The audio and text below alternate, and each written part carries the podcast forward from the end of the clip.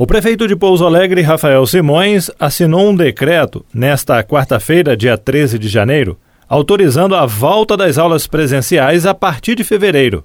De acordo com o decreto, as atividades presenciais nas escolas públicas e privadas do município poderão ser retomadas com observância de alguns critérios, como distanciamento mínimo de um metro e meio entre as carteiras e manutenção do ensino remoto em caráter complementar ou alternativo.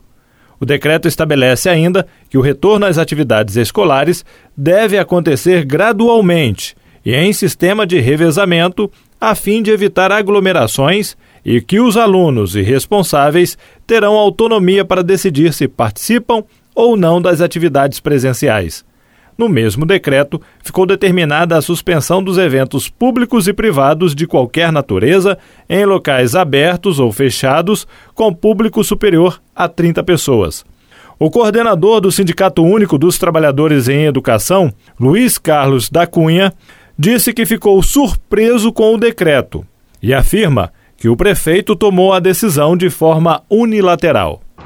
Bom dia à população de Pouso Alegre em especial os educadores aqui do nosso município, das redes municipal e também da rede particular.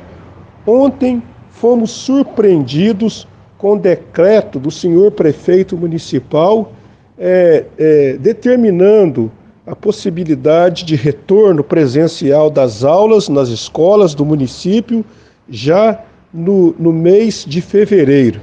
E isso nos surpreende porque ocorre justamente no momento em que há um crescimento exponencial da pandemia em Minas Gerais, no sul de Minas e em Pouso Alegre. O que mais nos deixou perplexo é que, numa conversa com a senhora secretária de Educação, que está de férias, mas informou que está trabalhando normalmente, ela relatou a um diretor do nosso sindicato, o Sindiute, de que o prefeito tomou essa medida porque teve 80% dos votos nas últimas eleições.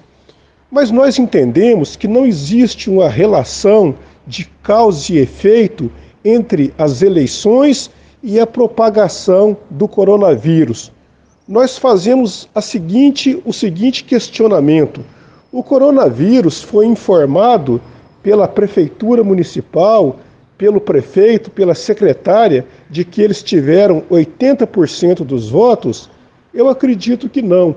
Então, uma coisa não tem nada a ver com a outra. É preciso ter respeito pela dignidade da pessoa humana, pela saúde e pela vida da população. Dentro do programa Minas Consciente do governo do estado, o sul de Minas está na onda vermelha devido ao número de casos de Covid-19 na região.